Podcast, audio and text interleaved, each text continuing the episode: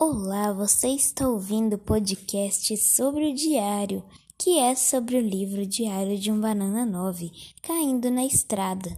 Vamos lá? Junho, sexta-feira. Se tem uma coisa que eu aprendi sendo criança é que você não tem nenhum controle sobre sua vida. Desde que acabaram as aulas, eu não precisava fazer mais nada, nem ir a lugar nenhum. Enquanto o ar-condicionado estivesse funcionando e o controle da TV tivesse pilha, estava tudo certo para umas ótimas férias de verão. Mas então, do nada, aconteceu isto. Façam as malas, vamos fazer uma viagem de carro. Não é a primeira vez que a mamãe inventa uma viagem sem avisar ninguém com antecedência. Ano passado, no primeiro dia de verão, ela falou que a gente ia passar uns dias no interior para fazer uma visita à tia Loreta no asilo. Para mim, não era exatamente uma boa maneira de começar as férias.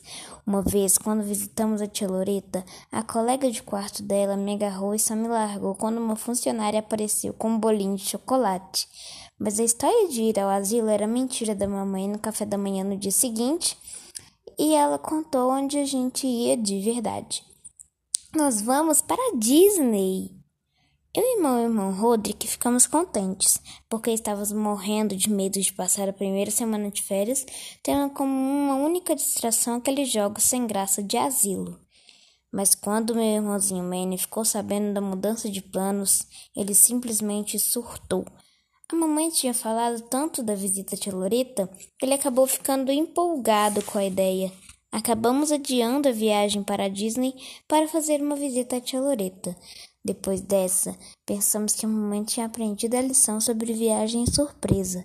Sei exatamente de onde veio essa ideia de fazer uma viagem de carro, porque a última edição da revista Alegria em Família chegou hoje.